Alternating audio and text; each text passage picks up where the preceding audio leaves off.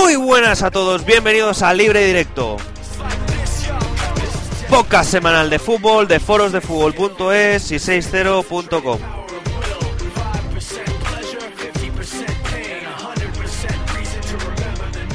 Y me van a perdonar, pero en este capítulo número 23, el Radio Loco que presenta este programa, es decir, un servidor, Daniel Escribano, no, no es que se encuentre en las mejores condiciones. Vamos, que en resumidas cuentas, que tengo un resfriado de la leche. Y no sé si repercutirá mucho en el programa. Pero aún así, los encargados de dar nivel a, a este programa son Santi Valle, muy buenas. Muy buenas noches. Carmen Gutiérrez. Hola, buenas noches a todos. Y alguien que aparecerá a mitad del programa más o menos, una pequeña sorpresa por parte de este equipo que, bueno, como ya decimos, aparecerá. Está llegando, está llegando de un lugar llamado Cuba. Y bueno, pues mientras llega, pues qué mejor que ir a, hablando de fútbol. Eh, Santi, ¿nos das los partidos de la próxima jornada, la cual vamos a analizar ahora? Pues Mallorca Osasuna, Getafe Málaga, Rayo Racing, Barcelona, Sporting de Gijón, Sevilla, Atlético de Madrid, Real Zaragoza, Villarreal, Athletic Club, Real Sociedad, Derby Vasco, Granada Valencia, Real Madrid Español y Levante Betis. Bueno, pues partidos muy muy interesantes. Eh, el Real Madrid y el Barcelona que van a jugar en casa, o sea que prácticamente tienen la jornada atada, ¿no? Porque siempre que juegan en, en sus respectivos campos, pues normalmente salen victoriosos, ¿no, Santi? Sí, suelen salir victoriosos, no tiene la misma. El Madrid suele salir victorioso en casa y fuera. Y el Barça eh, parece que ha tenido durante toda la liga peor suerte fuera de casa. Así que se avecina una jornada tranquila para los dos primeros equipos, los primeros clasificados de, de la liga BBVA. Carmen, ¿tú cómo ves los partidos del Real Madrid y del Fútbol Club Barcelona? Pues como dice Santi, como últimamente el Barça está fallando mucho fuera de casa, creo que, no sé por qué, eh, creo que va a volver a liarla. No, Y- juega en casa. ¿Juega en casa este fin de semana? Sí, juega en el Camp Nou. Contra, Pues el entonces- Sporting, contra el Sporting y sin Messi ni. ¿Quién era? No, sin Messi. Vale, sin Messi entonces estáis perdidos, lo siento mucho. Messi que descansa, que descansa junto a Pepe. ¿Que descansa? ¿La palabra es descansa o sanción? Sanción, Eh. sanción que le servirá para descansar. Ah, Porque Ah, si no, vuestro entrenador no, no le da descanso. No, no, no, no. Y, y bueno, que acabe Carmen Sí, decir lo que tenía que decir. Pues que, como decía, que sin Messi estáis perdidos y quitándolo de Messi, pues hombre, yo supongo que el Madrid ganará. Ahí está. Pues sí, Messi. bu- Bueno, yo no creo que el Barça acuse la baja de Messi para ganar el partido contra el Sporting. Creo que es un. Con todos los respetos para el Sporting, pero es un rival fácil y un. Si algún partido tenía que descansar, si en algún partido nos podemos permitir el lujo de no alinear al mejor jugador del mundo, es contra el Sporting de Gijón. Y, y recordar lo que dijo Guardiola: Messi descansa eh, junto a Pepe. En toda la temporada ha visto las mismas tarjetas amarillas Leo Messi que el central del Madrid. O sea, yo quiero hacer una reflexión sobre los árbitros, sobre los arbitrajes, ¿no? Eh, cómo, cómo han ido o cómo, cómo han medido una, a un jugador y a, y a otro. No sé ha visto todas las tarjetas por protestar y tiene el mismo castigo que, Pepe, que le hemos visto hacer verdaderas atrocidades ¿no? En- encima de los terrenos de juego. Bueno, Bueno, pero si me permite, te voy a medio discutir eso porque yo a Messi le vi también una atrocidad tremenda. Eh, balonazo a la grada. Pero eso fue la temporada pasada, ¿no? Sí, sí, sí, pero aunque sea la temporada pasada, eso para mí está más feo que Pepe sea un guarro. ¿Qué quiere que te diga? Hombre, pues yo creo que no. Yo creo Bueno. que, que es bastante más... Es que si ya discutimos eh, quién es más sucio jugando, si, No, sí, sí, si yo sé Pepe que... o, o Leo Messi, ya es... eh, No, bueno. a ver, a ver, que yo sé que Pepe es muy guarro, lo sé. Y todos que sabemos que Leo Messi también lo es. Exacto, que Messi no, pero- no es un que santo. Messi, yo, yo, Pepe es un guarro jugando, pero es que yo lo que me quejo de Pepe es que, que no sé si tiene algún problema o, o se transforma jugando, que puede pasar, ¿eh? pueden ser trastornos que se transformen jugando. Y, y yo de Pepe, si admiro alguna cosa, es que cuando se acaba el partido, se acaba y, y- y lo que pasa en el campo se queda en el campo. Pero lo que pasa en el campo no puede, no puede ser lo que pasa cuando está Pepe. No se pueden pisar manos de jugadores sin la pelota en juego. No se puede hacer lo que se hizo el otro día en Vallecas sin ir más lejos. el pisotón a- a- en, la primera parte al a un jugador sin opción de jugar la pelota, ir a levantar a un jugador al que Ramos acaba de agredir habiendo visto la jugada porque la vio y estaba él se ve en la repetición. Estas cosas no se pueden hacer. Pero de todas maneras, la prensa también influye mucho en esto porque, claro, como Pepe es Pepe, eh, Exacto. eh, ¿qué Pero pasa? ¿No hay más Pepe jugadores Pepe- guarros? No, pero Pepe es Pepe y ha cogido esta fama, recordemos, porque después del partido Barça-Madrid- eh, Madrid-Barça, en el que el Barça vence en el Bernabéu, los diarios de Madrid buscan una persona en la que, a la que crucificar, aparte de Mourinho, para olvidarse del juego que, que despliega el Madrid ese día. Entonces se busca a Pepe y se dice que lo, lo de Pepe es eh, eh, que no se puede permitir, que está loco, que hab- hablaban de rescindirle el contrato, de suspenderlo.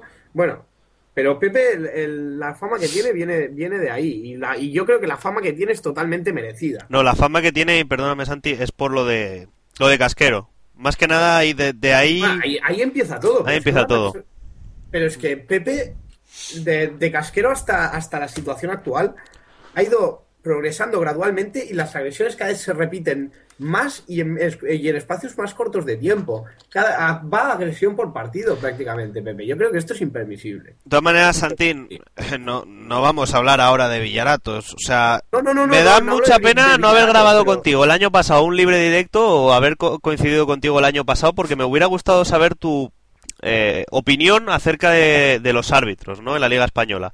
Hemos hecho Eh. libre directo este año que el Real Madrid está siendo un poco más beneficiado que el Fútbol Club Barcelona con los árbitros, pero tampoco podemos decir que Messi no se merece las cinco amarillas. que no, no lo digo, no digo que Messi no se merezca las cinco amarillas. Lo que digo es que Pepe no se merece tener las mismas amarillas que Messi por el juego cinco. de uno y por el juego de otro. Son cinco, si, son si las Messi mismas. tiene cinco amarillas, Pepe tendría que tener 25. Hombre, no. Yo digo. no. A ver, es una exageración, Ya, pero- ya. claro, pero, pero, hombre, es que al fin y al cabo el- es, es de lo que me quejo y no, no hablo de árbitros ni de ni de teorías de, eh, ni de teorías judeomasónicas.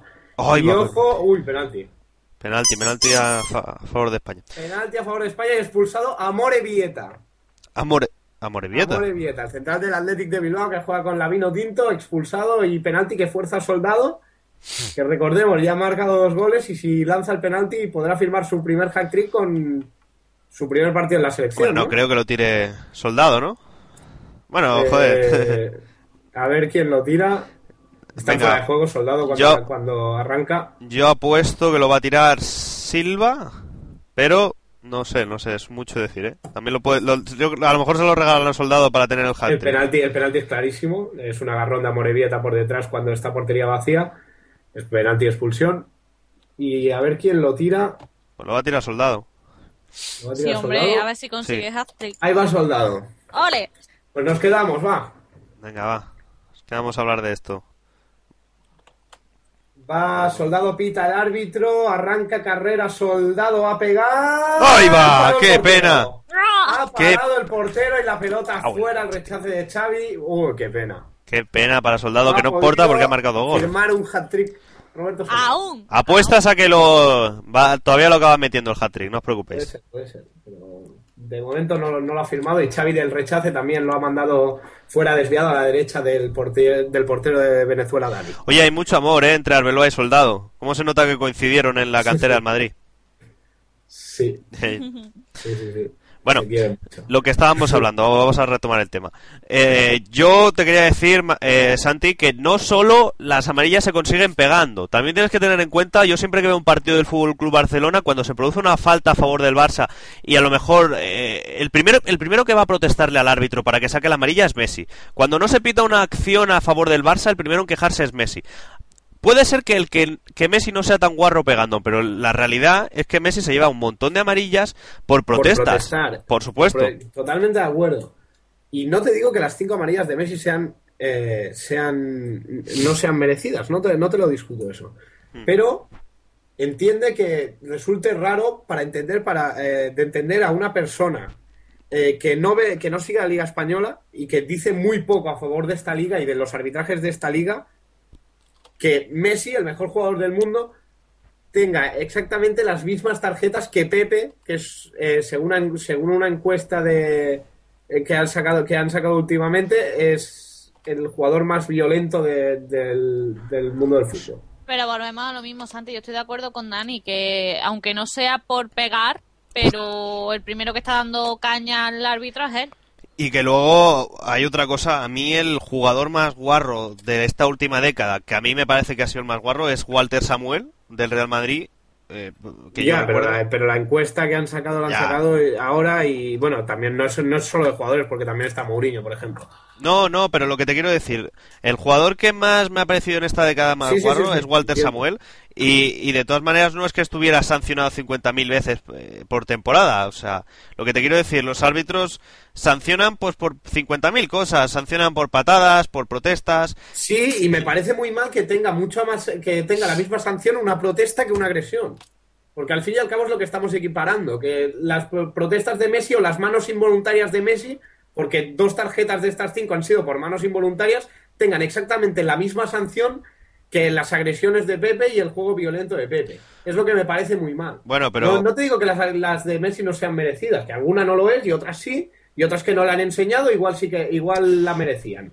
Pero que, que tenga el mismo castigo lo que hace Messi que lo que hace Pepe, simbólicamente y, de, y a la imagen del fútbol español, a la imagen de los arbitrajes, eh, es, es malo, es malo para la imagen de los arbitrajes. Más que nada, y para la imagen del fútbol español. Bueno, si os parece bien vamos a dejar el tema de- del boxeo Sí. porque vamos a pasar al fútbol. Vamos a hablar de un encuentro que para mí es uno de los más interesantes que va a tener esta jornada, que es la de el Sevilla Atlético de Madrid. Un enfrentamiento directo, no sé si decir por la Champions, porque el Sevilla para mí tiene eh, grandes expectativas de futuro ah, en este final de temporada, para mí, con el proyecto nuevo de Mitchell. Y no sé si es un en- encuentro decisivo para la Champions, para la lucha por la Champions. ¿Tú qué dices, Santi? Decisivo, ambos equipos aspiran a Champions, si más no a principio de temporada aspiraban a ello. Eh, y sí, lógicamente es un duelo, es un duelo de, de Champions, un- de los dos equipos, dos de los cuatro o cinco equipos que optarían a la máxima competición continental a final de temporada. Pasa que está en Levante, está en Español, está el Athletic Club de Bilbao también, que han irrumpido en Europa, y la plaza está, perdón, aún más disputada. Entonces, eh, que el duelo directo es importante, por supuesto, pero que lo que marcará al final la, la eh, lo- en los sitios de euro- europeos y en particular los de Champions League es la regularidad de estos equipos en liga. Y creo que el Atlético de Madrid con el Cholo, pese a la derrota del domingo pasado en el Calderón frente al Barcelona, tiene, eh, presenta mucha más regularidad y mucha más estabilidad en el juego que el Sevilla de Michel. De todas maneras, una de las bajas importantes para este partido es la de Negredo, que qué mala suerte tiene, que el pobre hombre... Y, y Radamel Falcao. Y está Falcao está lesionado. No, es sancionado por cinco amarillas también. Qué cosas, ¿eh? Falcao tiene las Sí. mismas amarillas que Messi. Bueno. Sí. Eh, eh, pues sí, son... No, no vamos a presenciar entonces un enfrentamiento de nueves, como nos venían anunciando. Que a mí me hubiera gustado, ¿no? Porque Negredo y Falcao son dos grandes delanteros que tiene esta liga. Y la lucha, por decirlo de alguna manera, la vamos a ver en otros aspectos. Sí, y el Atlético de Madrid, pese a que la segunda parte del partido del domingo fue realmente buena y consiguió eh, anular el juego que el Barça le había hecho en la primera mitad eh, a través de la presión, el Atlético de Madrid nota mucho la, falta de, de un jugador como, como Diego. Es fundamental para, para el juego del Atlético de Madrid, es el último enganche, el que, el que hace de, de gancho, de boya entre delantera y centro del campo. Y, y yo creo que será una baza fundamental para, para ganar al- en el Sánchez Pizjuán el, el, el domingo. Sí. Que además es un factor a tener en cuenta, que juegan en casa del Sevilla. Sí. ¿Tú qué opinas, Carmen? Que no te he preguntado a ti, se me ha olvidado la, la Pues, opinión. ¿Sevilla o Atlético? Yo creo que está de favorito Sevilla. Por el hecho de Mm, jugar la- en casa. Mm, eh, aparte por el hecho de jugar en casa, que nuevas oportunidades, nuevas ideas. En fin, yo creo que esperemos que salga bien en Sevilla, como andaluza que soy, pero a ver cómo sale la cosa. Por ahí, supongo que en tu entorno habrá gente, ¿no? Que esté esperando este partido, como agua Bueno, eh, la verdad es que por mi entorno está mal Betis. ah, es más Betis. Sí, aquí en Córdoba, por ejemplo, hay más béticos que, que sevillanos. Yo soy sevillana, pero bueno. Y puestos a preguntarte, ¿no, ¿no ha habido un boom de gente que se ha hecho del Málaga? Sí, pero enorme el boom, al igual que del Granada. Ha pasado exactamente igual tanto con el Málaga como con el Granada. El, Granada antes estaba ahí. Con el Granada menos, las cosas como son, con el Granada bastante menos, pero aún así... Ha, habido, ha habido un, un jeque boom. Sí, sí, sí. Jeque boom, no un baby boom, un jeque boom. Pero la verdad que, hombre, que mucha gente ya empieza a animar al Málaga y se van viendo peñas malaguistas y, hombre, la verdad que está muy bien. Bueno. Respecto a la delantera de, del Sevilla, mm, ¿por quién te quedarías tú, Manu? Eh, ay, Manu, perdón, Santi, ¿por Canuté o por Manu del Moral? ¿O por los dos? Canuté. Canuté. Canuté y es un jugador que particularmente, pero no, no influye, me encanta porque va muy bien de cabeza, eh, pero y a la vez eh, combina muy bien como, como media punta. Me recuerda un tanto salvando las distancias, por supuesto, a, a, Llorente, a Zlatan Ibrahimovic. Y eh, entonces, eh, yo creo que con la ausencia de Negredo, que es un delantero más, más rápido, el Sevilla tiene que jugar a, a las entradas de segunda línea, aprovechar las entradas de Rakitic, de, de Rakitic, de, ¿cómo se llama? de Troshowski, todos estos jugadores y, y bueno, y probar disparos desde fuera eh, una vez la ha bajado Canuté.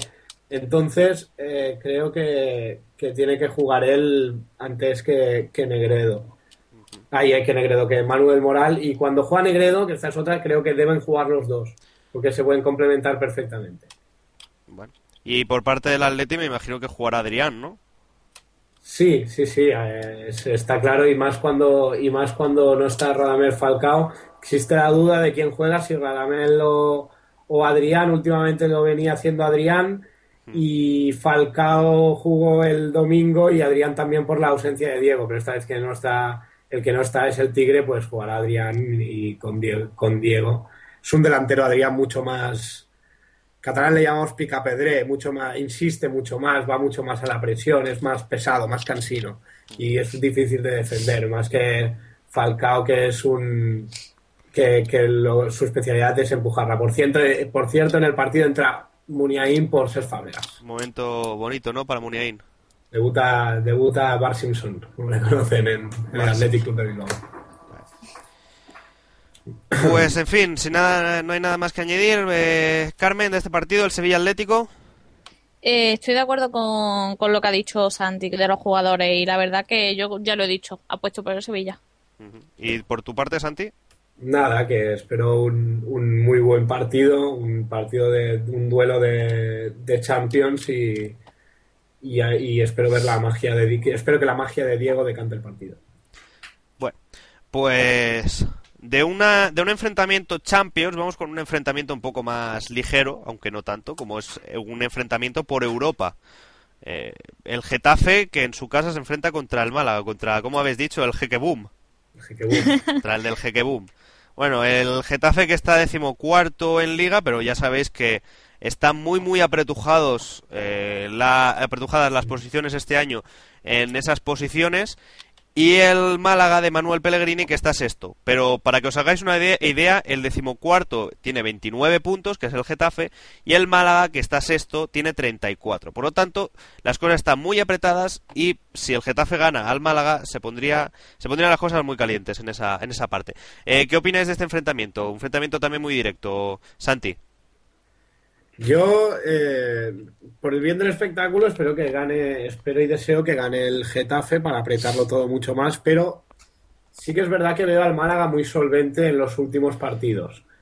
Eh, contra el no Racing de Santander no contra el Zaragoza que es el último clasificado y que está realmente mal en la eh, esta temporada solventó el partido en cinco minutos y, y ya lleva partidos haciéndolo que en cinco minutos con Sebas, con Rondón, con incluso Van Nistelrooy, eh, Cazorla, Isco, Isco está haciendo una temporada sensacional, solventan partidos eh, de manera muy rápida, notan dos, tres goles rápidamente por, la, eh, por la mitad de la segunda parte, finales de la segunda parte, solventan los partidos con una facilidad pasmosa y es lo que creo y, pronostico que va a pasar en el Coliseo Alfonso Pérez del próximo sábado. Bueno, Santi, de tu tesis, me sobra, estoy bastante de acuerdo, pero me sobra lo de Val Nistelrooy.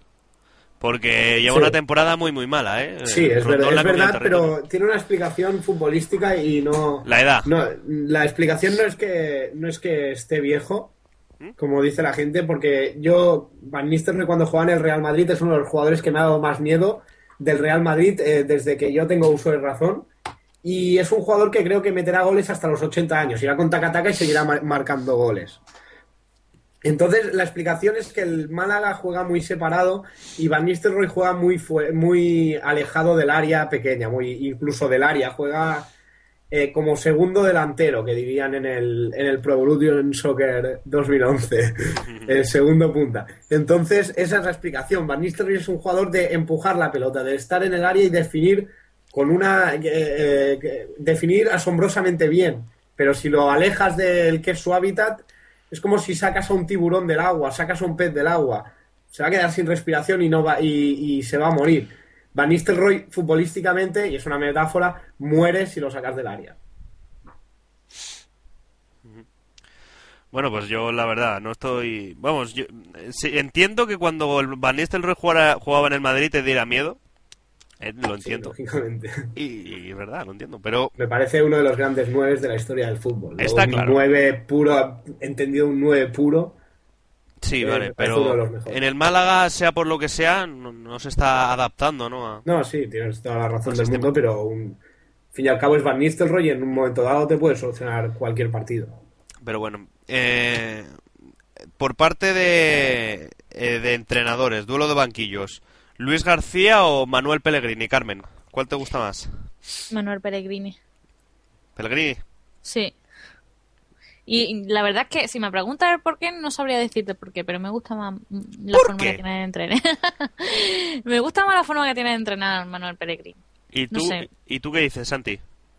Eh, no me podría decir por ninguno de los dos porque son dos entrenadores que, que entienden el fútbol como a mí me gusta. Tanto Luis García lo que hice el año pasado con el Levante fue, fue realmente una hazaña y, Pellegrini desde el Villarreal, desde su época en el Villarreal, le, gusta jugar al fútbol, le gusta tener la pelota y es como entiendo yo el buen fútbol, entonces me, me gustan ambos entrenadores. Bueno, pues yo me voy a decantar en esta ocasión por Manuel Pellegrini porque su historial me ha gustado muchísimo. Me gustó la temporada en la que estuvo en el Madrid, creo que se fue muy injusto con él con su proyecto deportivo. De acuerdo. Sobre todo por parte del diario Marca. exactamente. Eduardo Inda eh, dio clases de cómo no se debe ser periodista ¿eh? y se fue muy injusto con él. Pero también tengo que decir que Luis García, que además es de la Megua Terra, ¿eh? de mi tierra, me, me gustó bastante lo que hizo el año pasado con el Levante.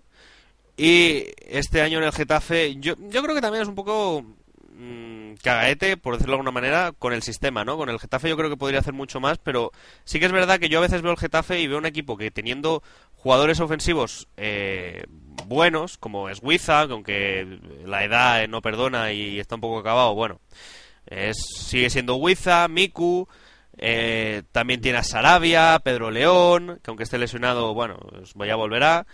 Eh, siempre, yo creo que el Getafe es un equipo que, que se cierra, ¿no?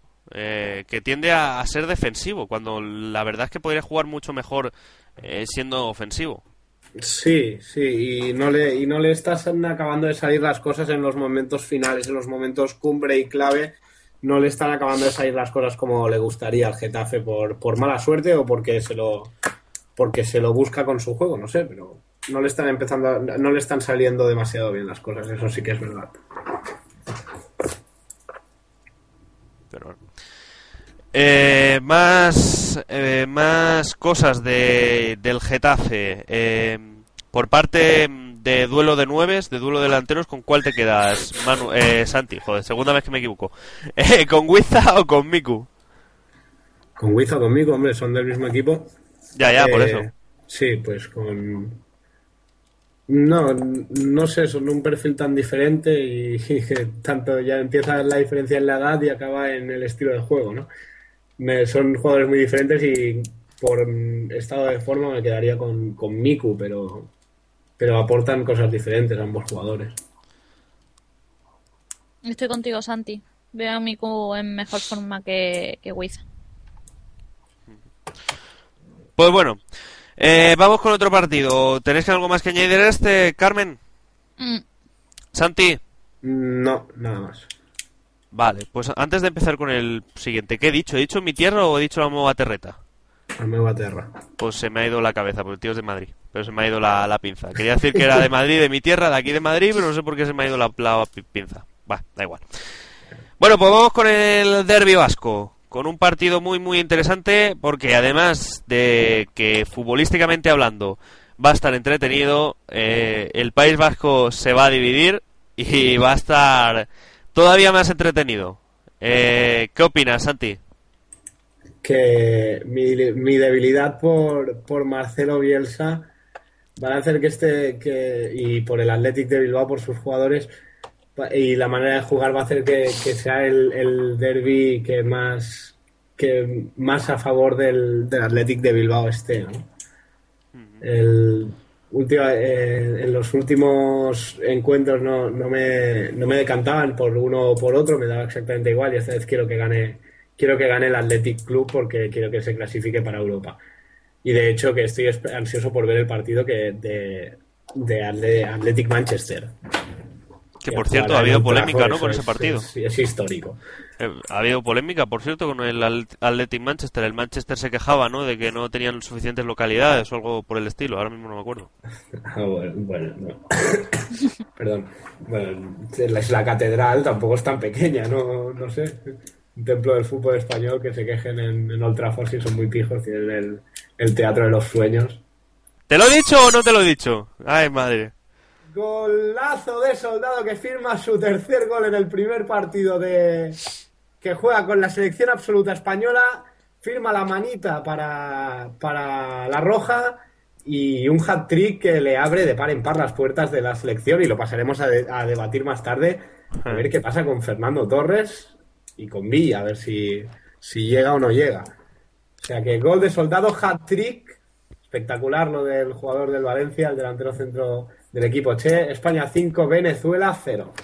No, bueno, yo quiero rectificar, porque no es que el Manchester se queje de las pocas localidades, no, se queja de los altos precios. Eh, le preguntó a al Athletic por qué, ¿por qué? ¿Por qué había tan tantos precios altos, no, en, en la catedral?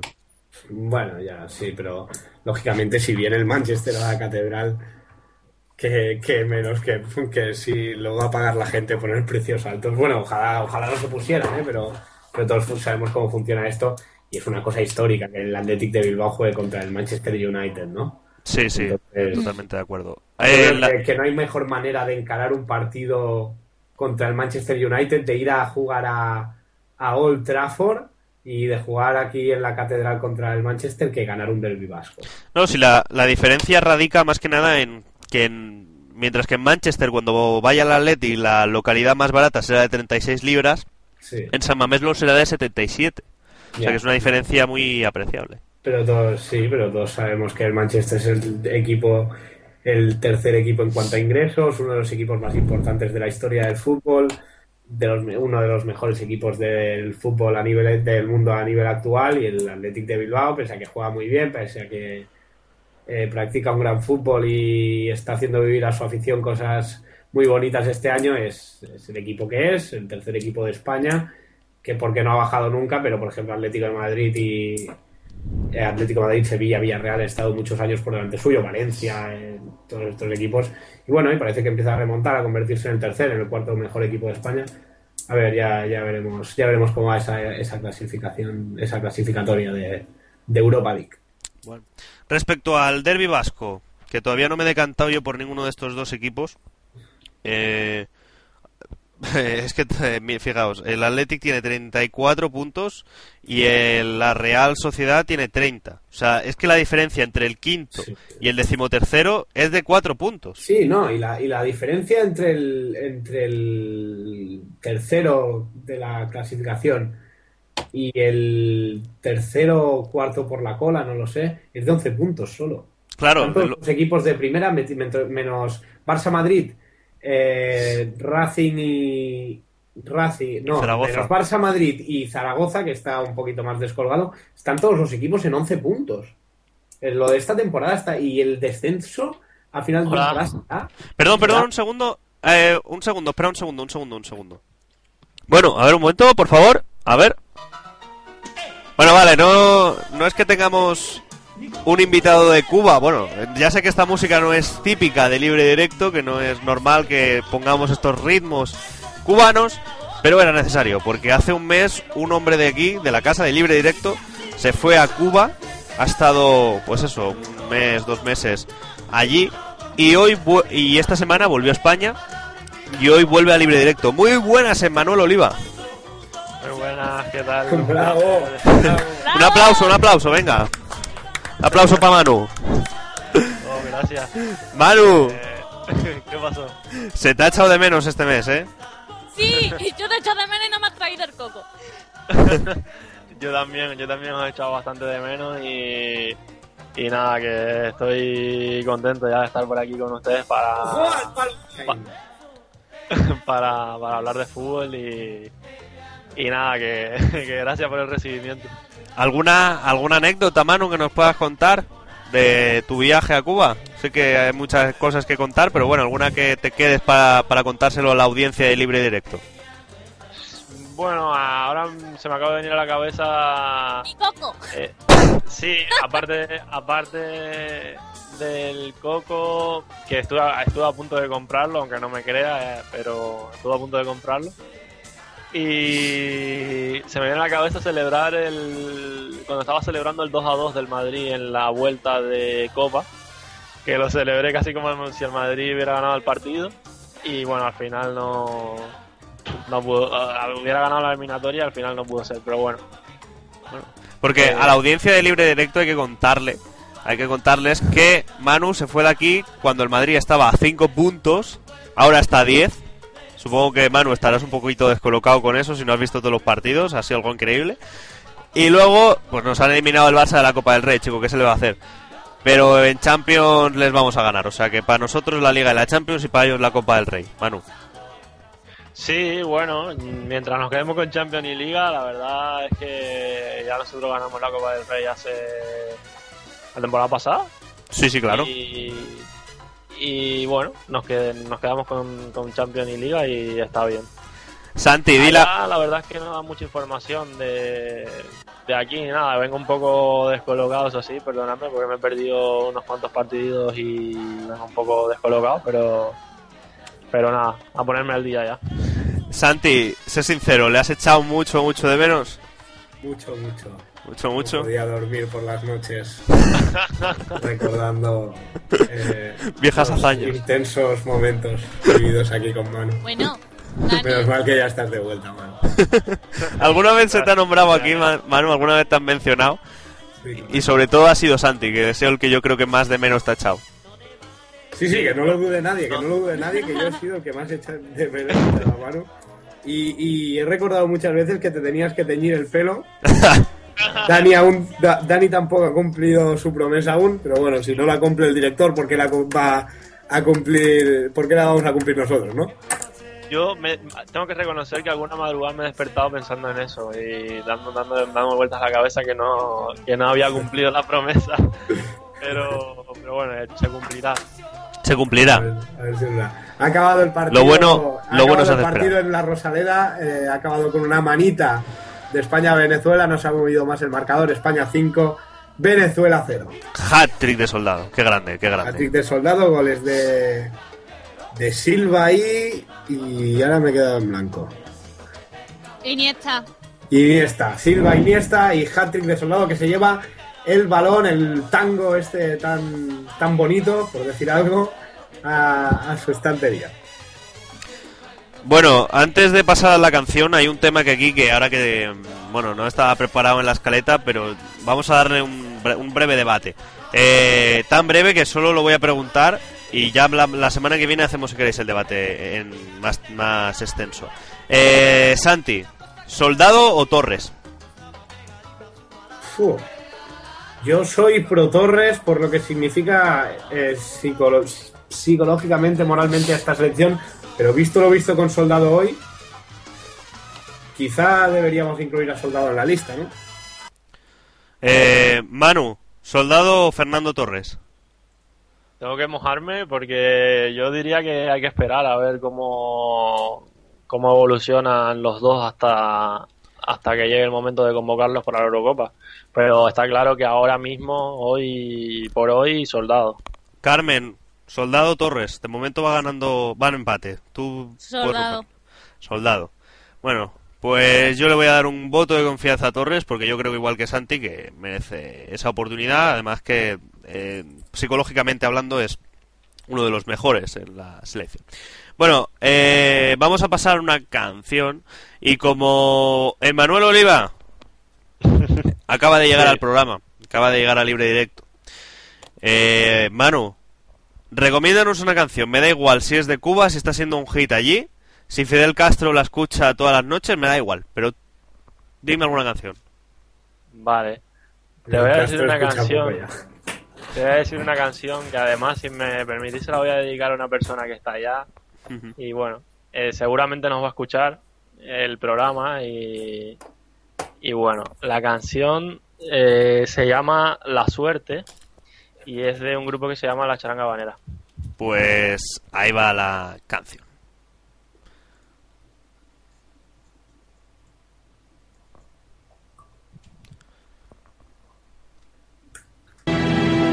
Ay, qué suerte tengo yo. Te la voy a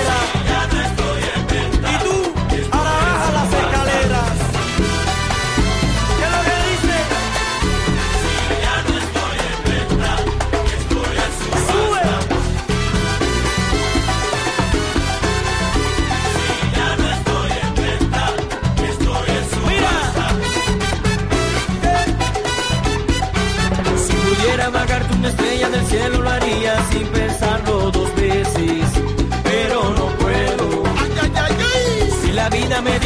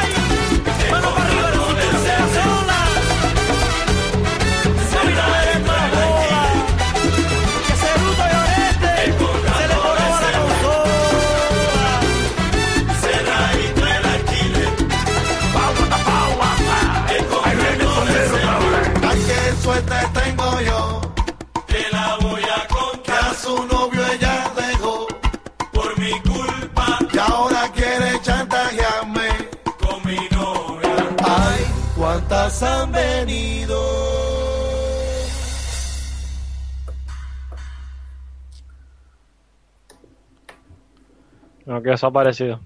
Bueno, eh, está bien, está bien. Es otra manera de entender la música. A mí la verdad es que esta mezcla de culturas siempre me, me gusta muchísimo. ¿eh? Eh, Es, es pegadiza. Eh, la no verdad soy un gran crítico musical, pero, pero yo creo Es que pegadiza. ir a la y pego, ¿eh? No, eso, me, gusta, me, me gusta mucho la canción, ¿eh? me encanta, en serio.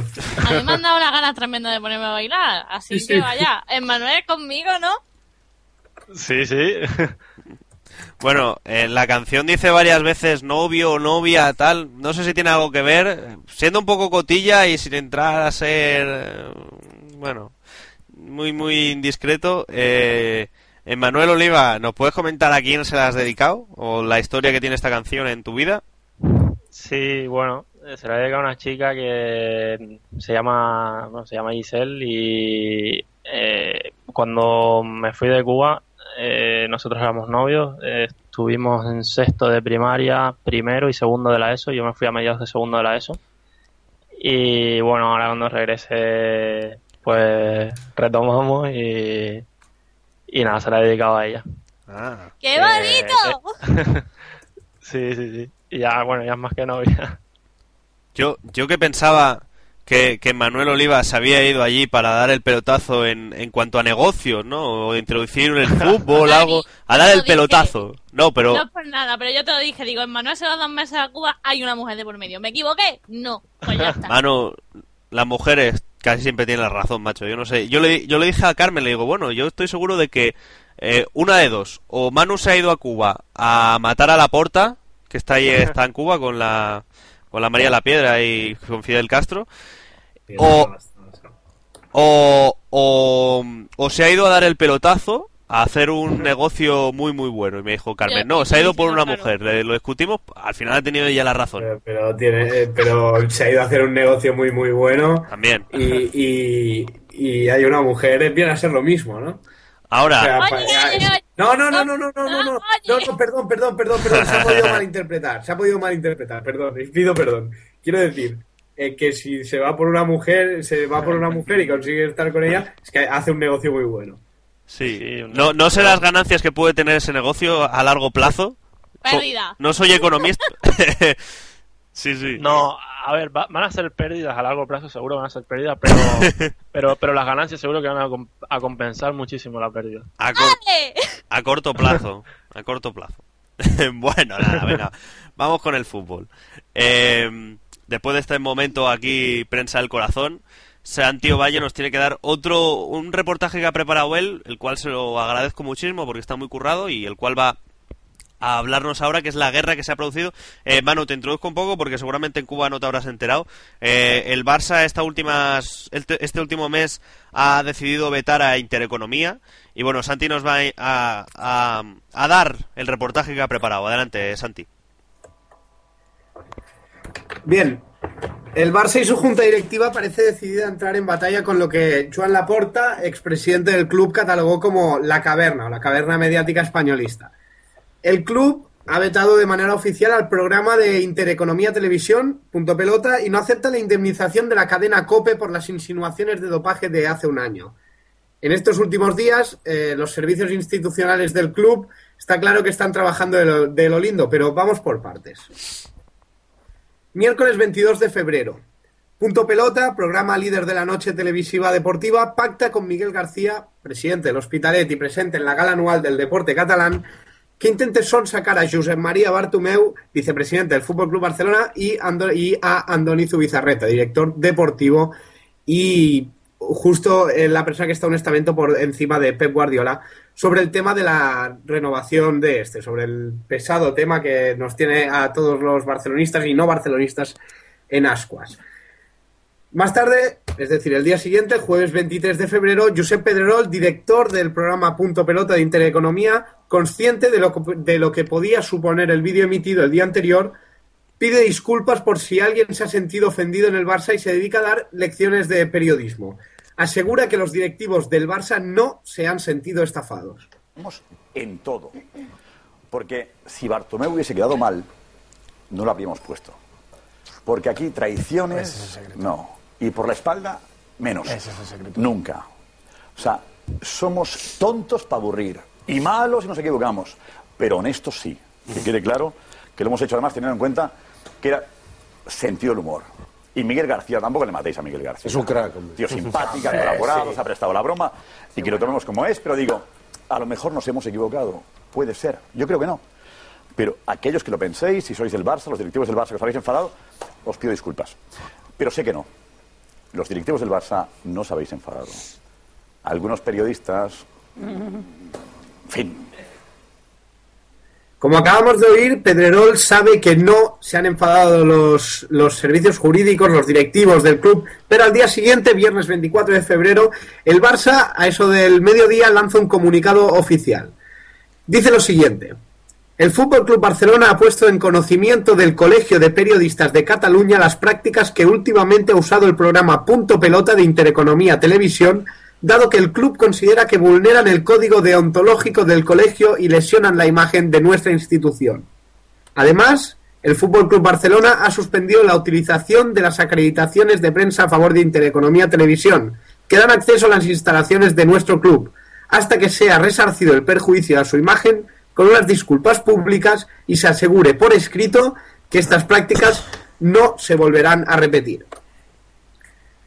Lunes 27 de febrero, pasa todo el fin de semana y el primer programa que Pedrerol presenta de Punto Pelota, ya que estaba en un negocio de viajes en Miami y fue el último en, en enterarse del veto del Fútbol Club Barcelona a Punto Pelota, Empieza con los tertulianos del programa apareciendo en masa y supuestamente por sorpresa en el plató para asistir en directo a las explicaciones públicas de su presentador, director y conductor. Primero de todo, Pedrerol acusa al Barcelona de vetar a su programa para dar un escarmiento a los periodistas en general. Me equivoqué en una cosa, esto fue el jueves, pidiendo disculpas, me equivoqué en una cosa, y es que los directivos decía, no os habíais enfadado, y no os habíais enfadado mucho. Mucho no. Pero a algunos se le ocurrió que había que dar un ejemplo. Un ejemplo a los periodistas en general. Y habéis utilizado punto pelota como ejemplo. Vetáis a punto pelota y así hay un toque de atención, el que se mueva no sale en la foto. Acto seguido cargó contra el diario deportivo de Barcelona, Mundo Deportivo, que antes de que el comunicado oficial saliera a la luz, había montado una encuesta en su página web preguntando si el Barcelona debía o no vetar a punto pelota. Un periódico deportivo de Barcelona ya lo sabía todo. Mundo Deportivo y su director Santinoya ya sabían que estábamos vetados. Y montaron un paripé con una encuesta. Hicieron una encuesta a la gente preguntándoles si había que retirar la acreditación a punto pelota. Compañeros de profesión pidiendo a la gente que votase si había que impedir la entrada al campo de punto pelota. Yo no recuerdo Más tarde le recordó a Santi Noya, director de este mismo diario, que cuando ellos les vetaron, cuando a ellos les vetaron, él se solidarizó con la causa. Santino ya, creo que te has portado muy mal. ¿Sabes qué recuerdo yo? Cuando era un chaval y empezaba yo en esto del periodismo deportivo en la cadena SER en Barcelona. Clemente vetó al mundo deportivo. Y os echó de la sala de prensa. Era un chavalín con 18 años. Y cuando Clemente echó a esos periodistas de mundo deportivo, yo me levanté y me fui porque sigo pensando que hay que defender la libertad de información, la libertad de opinión y que nos podemos equivocar, pero utilizar una encuesta para matar a un programa de televisión no lo había visto nunca. Santi, te digo una cosa, te has equivocado. No creo que haya mala fe. No creo que actúes dirigido por nadie. No creo, de verdad que no. Sé que eres un fantástico periodista y enhorabuena por tu trabajo en el mundo deportivo pero creo que te has equivocado. Y te digo una cosa, Santi.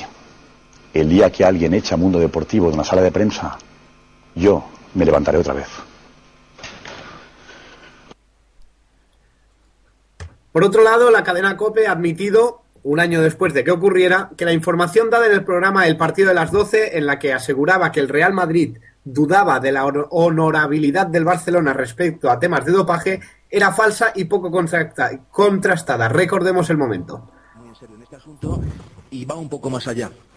El Real Madrid no entiende que Eufemiano Fuentes mm, trabajara con un club de primera división, el Valencia en concreto, en el pasado, curiosamente cuando ganó dos ligas. Todo esto, insisto, eh, versión del Real Madrid. No, no, ya, ya. ya. Porque, porque me conozco a mis clásicos. El Madrid no entiende que en la época en la que el Valencia ganó dos ligas eh, hubiera contactos, aunque no era su médico oficial, Eufemiano Fuentes, y el Madrid tampoco entiende que haya otros médicos de, mm, bueno, dudosa reputación que también están trabajando con el Fútbol Club Barcelona. Un año después, y en vísperas del juicio entre la cadena del Obispado y el club catalán, la COPE propone una indemnización de 200.000 euros y pide disculpas públicas al Barcelona. Este, en cambio, en el que ha sido el último paso de momento, pero no el, eh, no el último paso en la guerra, por llamarlo así, no acepta la indemnización y asegura que irá hasta el final con la justicia. Siguiente paso, el juez dicta la sentencia. Bueno, pues Santi, te agradezco muchísimo el reportaje, muy interesante, muy informativo y la verdad es que está muy muy bien, ¿eh? enhorabuena y muchas gracias por el, el curro que te has metido con ello.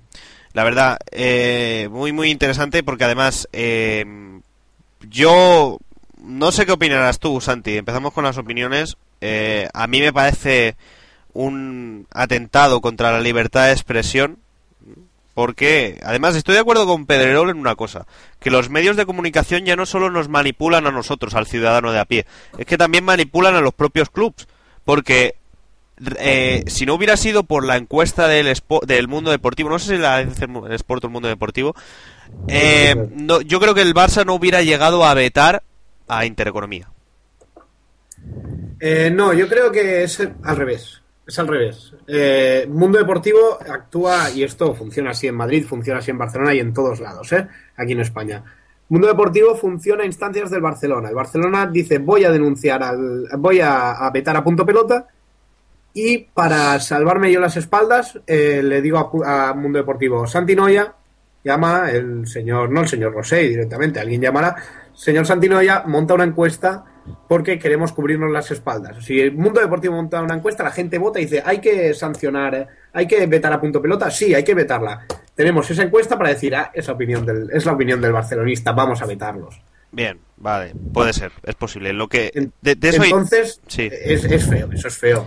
Pero todos los medios de comunicación en este país funcionan igual. Todos, exactamente todo es feo, no nos gusta, pero es así. Bueno, de todas maneras, mira, vivimos en, vivimos en un país en el cual eh, hay mil quejas cada día.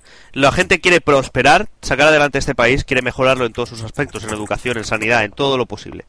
Pues en la prensa, en, el mundo periodístico también tiene que prosperar, Santi, y lo que no se puede hacer es dar un cerrojazo. Por muy en contra que un club esté en con- eh, eh, por muy en contra que esté un club de un medio, en este caso el Barça de Intereconomía, lo que no puede hacer es un cerrojazo. Porque llevamos toda la temporada quejándonos de que si los ra- las radios no pueden entrar en los estadios, que si deberían poder entrar, poder cubrir la información. O sea, en libre directo todos hemos estado de acuerdo Sí, en sí, que sí. las radios deberían de poder entrar a los estadios. ¿Y ahora qué pasa? ¿Que Intereconomía no va a poder entrar a- al estadio del Fútbol Club Barcelona? ¿No va a poder informar? Yo eh, que entiendo tu punto de vista y, y bueno, y no tampoco me parecería mal que el Barça levantara el castigo a punto pelota. De hecho, el castigo será levantado en el momento que punto pelota pida disculpas. Pero pida disculpas por una práctica periodística que es poco lícita. Es, es fea. La práctica eh, no es una práctica periodista, es una práctica que genera mucho espectáculo, televisivamente hablando, sí. Y, si es lo que vende y a Intereconomía le sirve, le vale, me parece perfecto que lo realice. Bueno, no perfecto, pero me parece lógico que lo realice. Pero te atiendes a unas consecuencias. Si es que si tú intentas forzarle una noticia al, al Barcelona, si tú intentas hacerle el lío, hablando claro, eh, hablando en plata al Barcelona, es lógico que se te enfaden y te digan, tú no, tú no entras más a mi estadio. Porque al fin y al cabo es, es como el Madrid que dice, aquí no se juega la final del Bernabéu porque no nos da la gana que el Madrid la juegue, eh, que el Barça gane la final en el Bernabéu. Me parece más que lógico, me parece comprensible y normal. Me parece perfecto. Entonces el Barça dice, tú me estás, eh, tú me estás, está claro que es punto pelota, dices, tú me estás tocando las narices eh, simplificando cada, cada día, cada fin de semana, cada vez que hay partido polémica, y ahora te voy a tocar las narices a ti. Y hasta que no me, hasta que punto pelota, el paradigma del madridismo en su máximo estado de efervescencia, se disculpe públicamente ante el Barcelona, yo no te doy acreditación. Es una venganza, sí. Que viene dada porque Intereconomía se lo ha ganado, seguro, porque es una práctica periodística, la de la del vídeo del señor Miguel García, que no, no es lícita, no es bonita, no es, no, no honra el periodismo. Eh, opiniones de los demás tertulianos. Eh, Carmen, ¿qué opinas acerca de este cerrojazo del Barça Intereconomía? Pues hombre, yo por una parte estoy contigo, Dani, porque eh, ya estamos eh, limitando la, la libertad de expresión, ¿vale? Pero al igual que dice Santi, eh, es una práctica no muy acertada, por decirlo así. Y lo único que le están pidiendo es una disculpa, pues que se disculpen, que acepten el error y ya está. Pero que también lo veo muy mal por parte del equipo el, el capar la libertad de expresión. Pero bueno, allí cada uno con, con su cosa. Manu, yo sé que te puede llegar esto un poco de lejos, pero bueno, mmm, si te has podido enterar de lo que ha pasado, más o menos con lo que ha contado Santi o con lo que has podido leer, Pero, ¿qué sí, opinas? pero lo que no entiendo es cuál ha sido el motivo mm, principal por el que los han vetado. O sea, ¿qué, qué fue lo que hizo Punto Pelota para que Sí, yo te explico, yo te, yo te explico porque esto no se podía reproducir en vídeo porque no se oía. Señor eh, Miguel García es el presidente del Hospitalet y en la gala del deporte catalán, perdón, eh, habla con Kim Domènech, reportero de Punto Pelota en Barcelona, y Kim Domènech le pide que se acerque a Bartomeu, a Tony, Fre a Tony Freixa, a, eh, ¿cómo se llama? Zubizarreta, y intente sonsacarles sobre la renovación de Pep Guardiola. Lo hace con Punto Pelota dice que no tiene micro, pero en el vídeo se aprecia se aprecia bien que la voz de Miguel García se oye perfectamente y la de y la de Bartumeu, Freixa y, y Andoni Zubizarreta no se no se oye casi, hay que subtitularla. O sea, yo ahí dejo la duda de si hay micro o no. Punto Pelota dice que no, Freixa dice que sí. Bueno, eh, pero con una cámara eh, se acercaba e intentaba forzar una noticia, forzar eh, a, a Bartumeu, a Freixa, a Zubizarreta, a dar una, a hablar con el señor del el señor presidente del Hospitalet, que quieras que no es un trato más informal en una gala, y hacer una, una declaración off the record que le llaman, es decir, eh, fuera de fuera de lo que eh, de lo que tú sabes que estás grabando, eh, como una cámara oculta, pero con la cámara sin ocultarla, para que no se pueda decir que es una cámara oculta. Pero intentar hacerle el lío, más eh, y de hecho Pedrerol lo reconoció, pidió disculpas de antemano el jue- antes de que antes de que pasara todo esto, porque sabía sabía lo que iba a pasar, ¿no? O sea, hacer un tipo de periodismo que, que se hace mucho, pero no, no es, no acaba de, de respetar el código deontológico del periodismo, ¿no? Y no Bueno, solo lo hace yo- punto pelota. A mí, el, en general, me parece un poco patético por parte de Punto Pelota, sobre todo después lo que estaba diciendo Pedrerol. Eh, ahí que si primero que si me arrepiento, que si luego que si no. Bueno, que primero que si no me arrepiento, que lo he hecho bien, que luego que sí, bueno, ya me pillaron, ya me arrepiento. Eh, me parece de verdad patético. Y bueno, eh, eh, nos estamos acostumbrando un poco a, a que el periodismo español siga el camino este de- del sensacionalismo y tal. Y bueno, no está mal, me parece bien que, que le den un toque y a ver si sirve sirve de, de ejemplo, como decía Pedrerol, pero no creo, no creo que, que sea suficiente, pero bueno. Mm, eh, en general me parece que si es verdad que han hecho esto con, con la mala intención que, que se comenta y, y lo han hecho con como, como comentas, pues me parece bien que le quiten la acreditación. Bueno, y yo tengo que ir en contra de vosotros dos, porque la verdad, empatizando un poco y pensando, bueno, ¿qué, qué pensaría yo si en vez de al Barça se lo hacen al Real Madrid? O sea, si el, el presidente mm, del Carabanchel en una gala de, ma- de madrileños se pone a hablar con Florentino Pérez y le, re- y le pregunta por qué Mourinho se ha ido a Inglaterra, ¿vale? Mm, Me pongo en esa situación. A mí no me parecería mal. O sea, dentro de que yo soy madridista, sí que es verdad que es una vergüenza para el medio, es una vergüenza para el periodismo en general, Pero, bueno, es un tipo de información que no es moral, Pero- que no es ética, está claro. ¿Vale? Pero no puedes vetar a un medio porque no te parez- porque te parezca mal su manera de, de argumentar o, su manera de hacer periodismo. Yo creo, Hombre. yo creo. Sí, Santi, yo- que, no, que yo creo que no, que no es solo por eso, que eso ya fue un poco la gota que colmó el vaso. Yo creo que, que es por, por muchas cosas en general y que han venido ahí cayendo. Bueno, pero de todas maneras, mira, eh, Santi, eh, dices que Punto Pelota es el, el medio madridista por antonomasia. ¿Y qué pasa con Carmen Marceló, por ejemplo? Mm, bueno, eh, entraríamos a valorar el perfil de punto pelota y, y, se- y a mi entender, y, y creo que estaremos de acuerdo, es que el perfil y el nivel de Carlos Barceló y el de Tomás Roncero mediáticamente no es el mismo. Y así con todas las figuras del Barça, todas las figuras del Madrid. No es el mismo, no es lo mismo Carlos Barceló que Roncero, no es lo mismo Cristina Cubero que Ciro López. Tienen mucha más fuerza en su discurso, tanto Ciro como Roncero, como Damián, tienen más fuerza que, que la gente culé que hay. El único que tiene un poquito... A un equipo ¿Eh? mucho más grande. Es porque defienden un equipo mucho más grande. O porque han cogido este perfil, porque yo conozco periodistas que trabajan aquí en la radio, en, en la radio, en la televisión catalana, que podrían dar el perfil de un roncero de, de, de- bueno, no un perfil de un roncero porque me parece mal perfil, eso es, apabulla mucho, no, no deja hablar, es eh, de potencia, eh, potencia en su discurso tiene mucha, pero no, pero nada más. Pero periodistas es mucho, eh, mucho más constructivos y mucho que pueden dejar en evidencia a todos estos. eh, conozco muchos aquí en la radio catalana y no los cogen, cogen este tipo de perfil. Entonces eh, ya ahí hablaríamos, eh, se- pasaríamos a analizar a punto pelota y, y creo que no, que no nos conviene, ¿no? Porque da para dos o tres o cuatro o cinco programas y, Bueno. no, pero, pero sí, sí, creo, creo eso y que, claro, es un... A ver, que el programa de Punto Pelota es- tiene una tendencia madridista, nadie lo puede negar.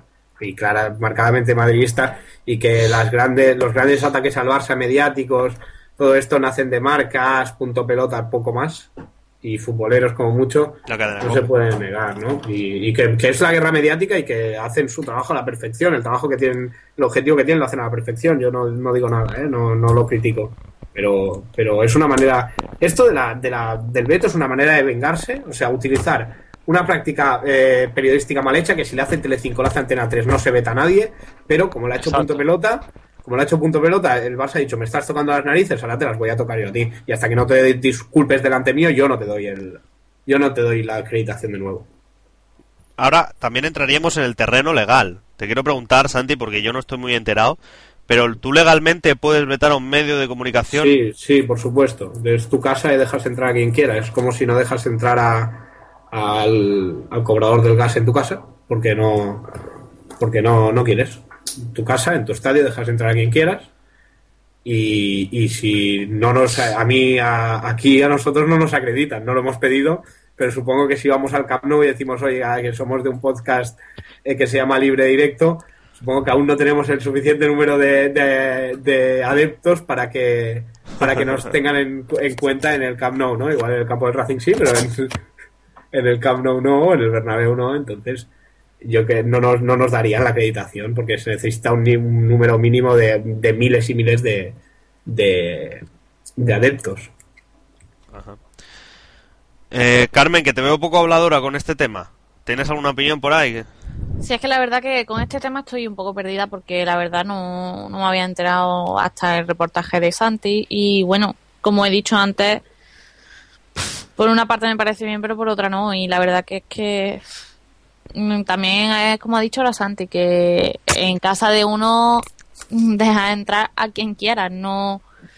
Pero bueno, Bueno, eh, bien. En- o sea, en tu casa puede entrar quien quiera. ¿Por qué no pueden entrar las radios? mira, buena pregunta. Pues se supone Eh. que porque tú no quieres, ¿no? Digo yo. No, pero eh, el tema con punto pelota es que es lo que comenta Santi, que le han estado tocando un poco las narices y ha llegado a un punto que ya han dicho hasta allí. Pero también, Pero como bueno. ha dicho Santi, que si llega a ser Antena 3, eh, Televisión Española, Telecinco, pues no se veta, pero como hay Intereconomía, pues sí se veta. Yo, Pero, eh, no me tiene mucho la caso. ventaja perdona, esto tiene la ventaja el, el Barcelona de que se puede permitir vetar a, a Intereconomía. De hecho, que el veto a Intereconomía, el Barça se lo permite y no pasa absolutamente nada, pero Intereconomía no se puede permitir vetar al Barça, no hablar del Barça en su programa, porque si no pierde el 40% de su audiencia, que es barcelonista. Entonces, eh, es una guerra de poder a poder, de quién puede más. El, Barça ha hecho una guerra de quién puede más, tú o yo. ¿Tú me estás tocando las narices? Yo voy a, hacer, a abrirte una guerra de a ver cuánto tardas en pedirme perdón para que te dé la acreditación, a ver si no la quieres, a ver qué, a ver qué pasa contigo. Abrirle una guerra, a, como antes hemos dicho, a lo que eh, la porta denominó como la caverna. Y con la COPE lo mismo. La COPE no aceptar los 200.000 euros. El Barça pide más. Lo que pasa, el Barça pidió una indemnización de 6 millones. La COPE no puede pagar 6 millones. Yo creo que si le ponen 6 millones de multa, eh, si los tuviera que pagar la COPE, que eso es un tema aparte, eh, cerraría la emisora. Pero eh, Joder. 200.000 euros para la COPE es bastante dinero, para el Barça es insignificante, pero es una guerra de, de poder a poder. De tú me acusaste de dopaje, ahora yo voy a hacer todo lo posible para que te gastes el máximo dinero posible. Que luego la COPE, luego este es otro tema, la COPE dio la información tan segura de que el Madrid iba a hacer eso, que esa información viene de fuentes madridistas y esta multa la va a pagar el señor Florentino Pérez. No, no, duda. que va, no está demostrado que sea. No está demostrado porque a la COPE no le interesa entrar en, ju- en juicio. Y esto es una opinión y no tengo ninguna prueba, o sea que lo dejaremos aquí en el aire. Pero estoy convencido, y es una opinión mía, de que si la COPE no entra en juicio con el Madrid es porque le dijo. Porque el señor Florentino Pérez dijo: Tú no me descubres a mí, yo te doy privilegios a ti a la hora de informar luego y te pago la multa. Pero una Sí, pregunta, una pregunta quiero hacerte. ¿Y están en juicio? ¿Cuándo es el juicio? Eh, era el, el lunes o el martes, no lo recuerdo bien, el, ayer, creo que fue ayer, el juicio el martes, eh, pero un abogado se ve que estaba malo y no se pudo celebrar. Bueno, ¿y para cuándo lo han retrasado?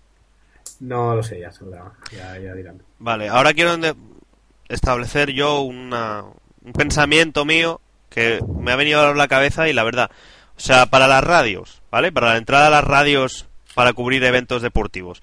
Se tiene que pedir permiso a la Liga de Fútbol Profesional, las acreditaciones. O sea, las acreditaciones de las radios van a por, por parte de la LFP. No, van, no, no, no. sí, no, porque van- la LFP es la que impone la, norma, la normativa de que no se impone, entrar a la impone radio. normativa, pero la acreditación la, la, la tiene el club. Vale, ¿y por qué el club, si es libre, como tú has dicho, Santi, de dejar entrar a quien quiera y a quien no quiera, por qué no puede darle una acreditación a la SER o a la COPE? Porque el señor Jaume Roures, que es el que paga, ha dicho que aquí hay un canon, el Jaume, Jaume Roures y la Liga de Fútbol Profesional acordado con los equipos que aquí hay un canon que hay que respetar y el que no, no pague el canon no entra. Vale. Eh, y las- entonces, y la- los clubes han aceptado. vale, ahora, ¿puede Intereconomía eh, eh, formar una queja, una, una- bueno, puede establecer una queja formal a la LFP contra el Barça? ¿Puede hacerlo Intereconomía? Puede hacerlo, pero no va a servir de nada, porque el Barça es libre de dejar entrar o no a, a Intereconomía a su casa. Vale. Eh, al final, al, al Está fin mal que decide sobre la acreditación es el club. Pues está muy mal establecido esto porque, y pensándolo bien, yo creo que las acreditaciones las tendría que dar exclusivamente la Liga de Fútbol Profesional. Mm, sí, no, porque mm, ¿a quién das a quién da acreditaciones la Liga de Fútbol Profesional? Al fin y al cabo es tu estadio. Tú dejas entrar a las radios que quieres, que si te vienen 200 eh, peticiones de acreditaciones y tienes 200 plazas, vas a dar las 200. Eh, y, pero si tú tienes 100 y te piden 200, eh, tendrás que elegir 100 de estas 200 y elegirás si te viene la BBC o te viene eh, Radio Intereconomía eh, para cubrir una semifinal de Champions, por ejemplo, el que tú, el Barça, lógicamente, le dará la, la acreditación antes a la BBC que a Radio Intereconomía porque tiene muchísimos más oyentes. Bueno, debate interesante donde los haya. A mí me ha gustado muchísimo. Y no sé si tenéis que añadir alguna cosilla más, Manu, No, por mi parte nada más. Carmen, Tampoco. y por parte de Santi. No, nada más, creo que se ha hecho bastante bien todo. O sea, antes, ah, bueno, antes del final del programa, eh, ah, me, me queda unas dudillas en el aire, señor Emanuel Oliva, que te quería hacer y para, seguramente a nivel informativo, para la gente que escuche libre y directo, que también le puede interesar. Eh, En este podcast hablamos de fútbol y lo último que te hemos preguntado, y se nos ha olvidado preguntarte, es cómo se vive el fútbol en Cuba. Pues la verdad es que el deporte principal en Cuba es el béisbol. Pero los, yo diría que en los últimos 15 años por ahí el fútbol está eh, se, está metiendo en- un poco entre en, por detrás del béisbol y la gente la verdad es que le, la gente le gusta mucho. No no no le, no le informan mucho ni le ponen muchos partidos pero la gente sí que, les gusta y buscan las maneras de verlo como pueden y tal. Y te puedo decir que hay aficionados de muchísimos equipos españoles que no son solo Barça y Madrid sino por ejemplo del Valencia del Sevilla me vi alguno también del Villarreal y, y que saben la están al tanto de, de la actualidad de su equipo. Y, y bueno, sí, sí, hay para los medios que tienen y la información que tienen hay bastante interés y bastante seguimiento. ¿Y cuál es la liga por excelencia que siguen? ¿La inglesa, la italiana, la española? ¿Otras? La, la española, yo creo que la española. La española y puede ser que la inglesa, pero la española, no, en general la española. Bueno, ¿alguna curiosidad que le queráis hacer a Manu, que está muy interesante, acerca del deporte en Cuba o de lo que sea? Preguntar, preguntar, aprovechar. Yo luego te la haré en privado. Porque el tema de Coco ya está claro. Sí, mejor, mejor, en, que- mejor en privado, las preguntas que se me ocurren. o sea, que no se os ocurre ninguna de deportes, ¿no? Todas van encasilladas a... A ver, a ver, A otros dale. Voy temas. pronto, voy pronto de nuevo Ah. y te traeré, te traeré tu coco. Me darás tu dirección y te lo mandaré por Vale, paquete. Prometido. O sea, que de deportes nada, ¿no? Preguntad, preguntad lo que Dani, queráis. sí. Lleva dos meses fuera. ¿Tú te crees que yo tengo ganas de preguntarle de deporte? No. Ah, pues yo no. tengo ganas de, de ver cómo está, de qué ha pasado, qué ha de- hecho, qué ha dejado de hacer. Cosas, cotilleo, marujeo como mujer que soy. Pues nada, en fin. Ya está, ya lo ha dicho todo Carmen. Pues nada, pues vamos por el final del programa. Eh, Santiago, San, Santiago Valle, que nos vemos la semana que viene, Santi. Muchas gracias. Pues sí, gracias a vosotros y hasta la semana que viene. Nuestra Carmen Gutiérrez, que está deseando que se acabe el programa para preguntarle a Manu que, que ha hecho el, el día a día eh, de, de Manu en Cuba. Carmen, Venga, chaito a todos. un, un saludo, Carmen. Eh, eh, Manuel Oliva, finalmente, que ya regresa libre directo y que la semana que viene ya estará todo el programa, espero. Eh, Manu, Sí, nada, un placer, encantado de estar por aquí. La semana que viene estaré también y no me esperaba el recibimiento, así que nada, gracias y que yo también me eché bastante de menos. Y el que te habla, Dani Escribano, que nos vemos la semana que viene. Un saludo a todos y muchas gracias por escuchar Libre Directo.